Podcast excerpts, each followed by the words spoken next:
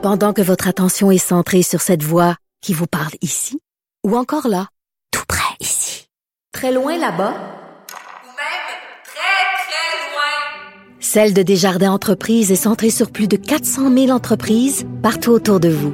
Depuis plus de 120 ans, nos équipes dédiées accompagnent les entrepreneurs d'ici à chaque étape pour qu'ils puissent rester centrés sur ce qui compte, la croissance de leur entreprise.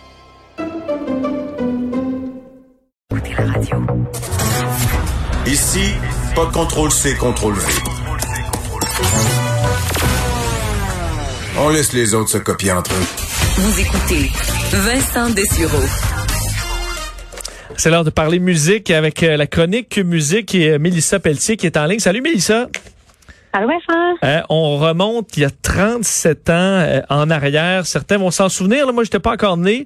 Mais le 27 juillet 1983 sortait un album qui va marquer euh, l'histoire de la musique pop. Absolument. C'est Madonna qui sortait son premier album, en fait son premier album éponyme, le 27 juillet 1983. Moi non plus, je n'étais pas née. Et je pense qu'il y a beaucoup de gens qui n'ont pas tant remarqué cet album-là, puis qui savaient peut-être pas que Madonna allait devenir une telle icône, euh, une légende de la musique euh, comme ça. C'était pas évident euh, dès la sortie de l'album. là. Ben, je pense pas, non. Je pense qu'elle avait beaucoup de choses à, à prouver, si on veut. Je pense que c'est pas n'importe quelle euh, personne qui peut euh, dire euh, d'emblée, je vais être une légende de la musique. Puis elle, Mhm. ça a plus été au deuxième album que ça s'est passé. Mais il y a beaucoup de faits super, super intéressants sur le premier album. Et je me suis amusée, pour les 37 ans, 37 faits. Donc, on, on va en nommer ensemble quelques-uns, des, des trucs super intéressants à savoir sur, euh, sur l'album Madonna. On t'écoute. Ben déjà, en 1978, ce qu'il faut savoir, c'est que Madonna, qui s'appelle Madonna, en fait, Louise Ciccone, est débarquée à New York pour devenir danseuse. Je sais pas si tu savais ça. Non. Non, c'est ça. C'est qu'en fait, elle avait pas du tout envie de faire carrière en musique. C'était vraiment, elle, la danse, sa passion. Et finalement, elle s'est mise à faire euh, de la musique avec le groupe Breakfast Club, qui est en fait un groupe hard rock. Et elle s'est mise aussi à faire, à devenir la leader du groupe Amy and the Emmys. Et fait super intéressant, elle était batteuse dans Breakfast Club. Je pense qu'il y a beaucoup de gens qui savaient pas ça de Madonna. Et c'est éventuellement qu'elle est allée au devant de la scène pour devenir euh, la chanteuse du groupe. Avant Donc, le même chemin que en- Phil Collins, là. si on Un veut. peu, ok. C'est Mhm, tout à fait. Mais finalement, Madonna, c'est une femme extrêmement indépendante, pleine de, volonté, qui voulait vraiment, vraiment devenir une star. Elle s'est mise à écrire elle-même trois euh, chansons solo, donc Everybody, Ain't No Big Deal et Burning Up. Puis ça a été un énorme tournant pop dance pour elle, qui était vraiment plus dans le punk rock, qui était beaucoup plus là-dedans. Euh, on peut déjà écouter l'extrait Everybody Madonna, ça donne une bonne idée.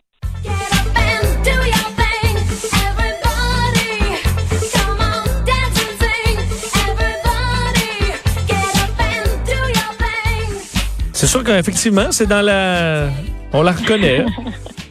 On la reconnaît. Ça, cette chanson-là a joué à la Danceteria à New York. Qui, en fait, elle a convaincu son ami DJ euh, Mark Cummins de la faire jouer en disant, écoute, je te jure, ça va être un hit. Finalement, la foule a tellement qu'ils ont décidé- lui a décidé de euh, présenter Madonna à son ami Chris Blackwell des Sun Records, qui a refusé de signer Madonna. Je ne sais pas comment il se Hmm. sent il s'est senti par rapport à cette décision-là. Mauvaise décision, malheureusement pour lui, mais il y a Michael Rosenblatt de Sire Records euh, qui a flairé le talent tout de suite. En fait, lui, il n'a pas hésité, même si son boss était à l'hôpital. Il a dit, euh, en fait, son boss qui s'appelle Seymour Stein, il a dit, il faut absolument que tu écoutes cette chanson-là. Et lui, il a décidé, malgré euh, le fait qu'il était vraiment pas en état de prendre des décisions professionnelles, de dire, OK, oui, let's go, je vais absolument la rencontrer, je vais absolument la signer. Et euh, le reste est l'histoire. En fait, là, ça a été euh, la signature de Madonna dans le monde des maisons de disques. Donc, signer Euh, Madonna, euh, ça a coûté 5000 dollars. Ça n'a pas coûté cher, c'est ça. Après ça, on sait qu'elle est devenue une des femmes les mieux payées euh, de la planète là, pour faire son métier. On sait aussi qu'elle est actrice, réalisatrice, tout ça. Elle a, elle plein, plein, plein de, de talents. Il y en a qui ne seraient pas d'accord avec le fait que je dise talent relié euh, au jeu, mais bon, c'est chacun son, son avis. Elle se débrouille. Euh, elle a fait, elle a fait- son possible. Mais bref, c'est ça, c'est qu'elle s'est lancée là-dedans. 5 000 pour la première chanson, c'est ce qu'on dit. Et de ce qu'on dit aussi, royauté de 1 000 pour chaque chanson après. On n'a pas vu vu l'échec, bien sûr, mais on se dit déjà c'était pas beaucoup d'argent. Euh, ça a été enregistré au Sigma Sound Studio à New York et Madonna s'est mise à écrire presque tous les textes de l'album. Elle a même insisté à un moment pour réaliser l'album, mais la maison de disque a dit non, ça se passera pas comme ça. Euh, donc c'est vraiment plusieurs gens qui ont mis la main à la porte pour cet album-là, qui a d'ailleurs failli s'appeler Lucky Star comme la chanson.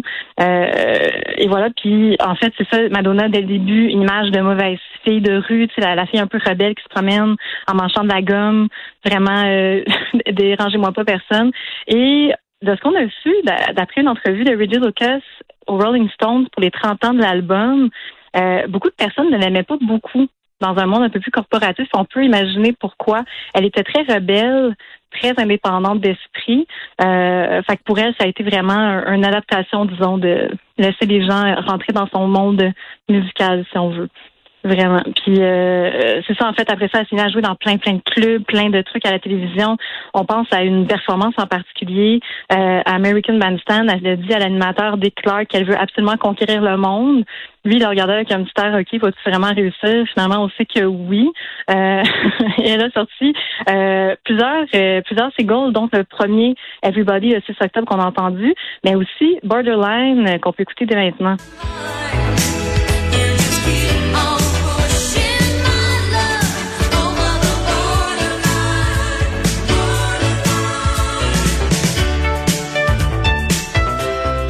Bon, ce sera pas la meilleure, mais, mais elle, est, elle est rentrée dans le top 10. Ben, absolument. Du Billboard Hot 100, là, en fait, c'est devenu euh, la dixième position en, en juin 1984. Cette chanson-là, ce qu'il faut savoir, c'est le même Rudy Lucas qui disait que Madonna était pas super agréable. Euh, en fait, euh, ça a l'air que c'est lui qui a écrit la chanson, écrit, composé, et ils ont eu une grosse, grosse, des gros désaccords au niveau artistique par rapport à cette chanson-là. Et c'est finalement son euh, amoureux, et là, il y a vraiment un surnom qu'on n'inventera pas, là, John Jellybean Benitez, qui s'est mis de la partie pour... euh, il a mis un peu sa, touche sur certaines chansons. Euh, et voilà, en fait, ça a été vraiment une des chansons là, de, cet album-là. Et elle, Madonna, ne voulait pas sortir ce, single-là parce qu'elle était très pauvre à cet instant-là. Et c'est un certain Jeff Airford qui a vraiment insisté.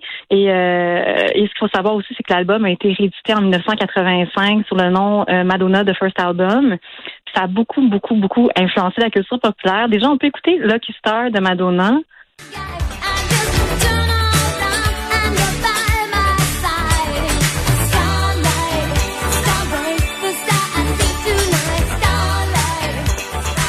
Celle-là, elle a collé un peu plus, euh, il me semble. J'ai eu plus de souvenirs de celle-là.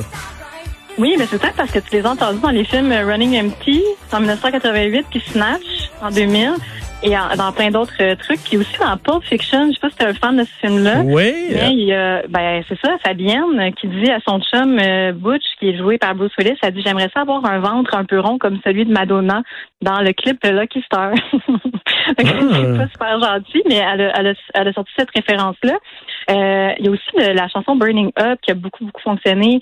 Euh, il y en a beaucoup qui ont dit que c'était relié à l'éma- l'émancipation de Madonna par rapport à une sexualité masculine un peu toxique, ce qu'on trouve très euh, intéressant, surtout dans, dans cette période Oui. actuelle, n'est-ce pas? Euh, on pense aussi à la chanson Holiday, que là, c'est clair que tu connais plus aussi et que tout le monde connaît plus, qu'on peut euh, écouter à l'instant. We need a holiday. We took a holiday. Holiday. Sometimes Ça, faut dire quand même, 37 ans plus tard, tu mets ça euh, sur le bord de la piscine, puis les, les, les, les gens vont être contents. le party pogne, c'est Oui. sûr et certain. Ça appelle aux vacances. Aussi, ça, je sais pas si ça te rappelle aussi, c'était le générique de l'émission Will and Grace. Euh, ça a aussi été repris par tellement d'artistes, cette chanson-là. C'est assez fou. Même qu'en 2003, Q Magazine a classé Holiday au, numé- au numéro 88 des mille et une meilleures chansons.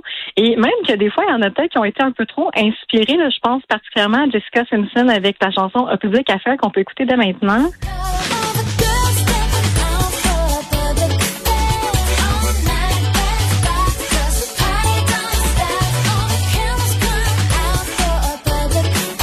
OK, une inspiration très évidente. là.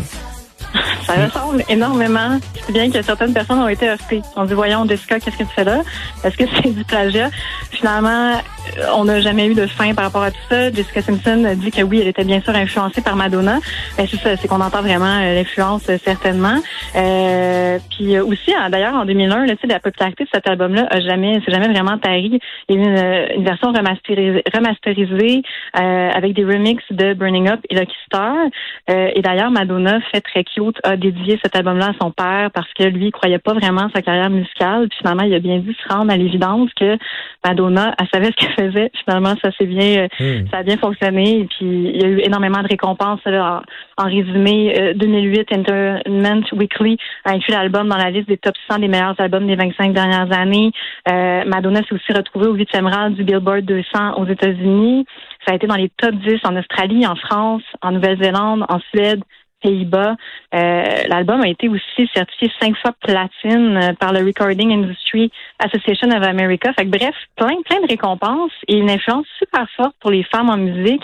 Vraiment euh, un modèle fort pour plusieurs artistes féminines et surtout, on s'appelle du look.